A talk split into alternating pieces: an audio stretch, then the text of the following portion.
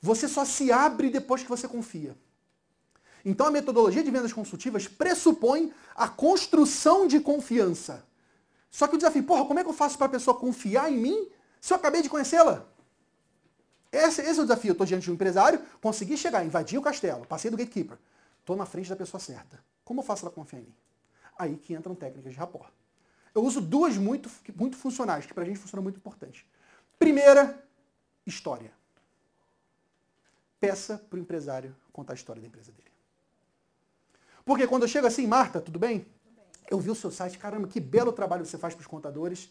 E como é necessário, os contadores precisam ter uma presença digital melhor. Tudo palavra, olha só, parêntese. Eu fui no site dela e peguei as palavras que a Marta usa, tá? Quando eu falo a palavra que a Marta usa, parece música no ouvido dela. Caramba, o Pedro fala tão bem. Mal sabe que eu estou falando o que ela falou. Faz sentido? Fale as palavras do seu cliente.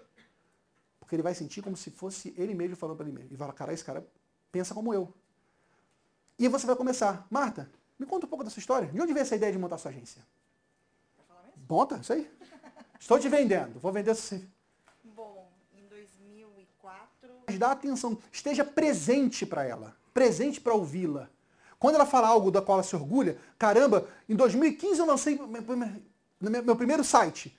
Caramba, parabéns. O que ela der ênfase, você dá ênfase também. Aí é uma segunda técnica importante que é espelhamento.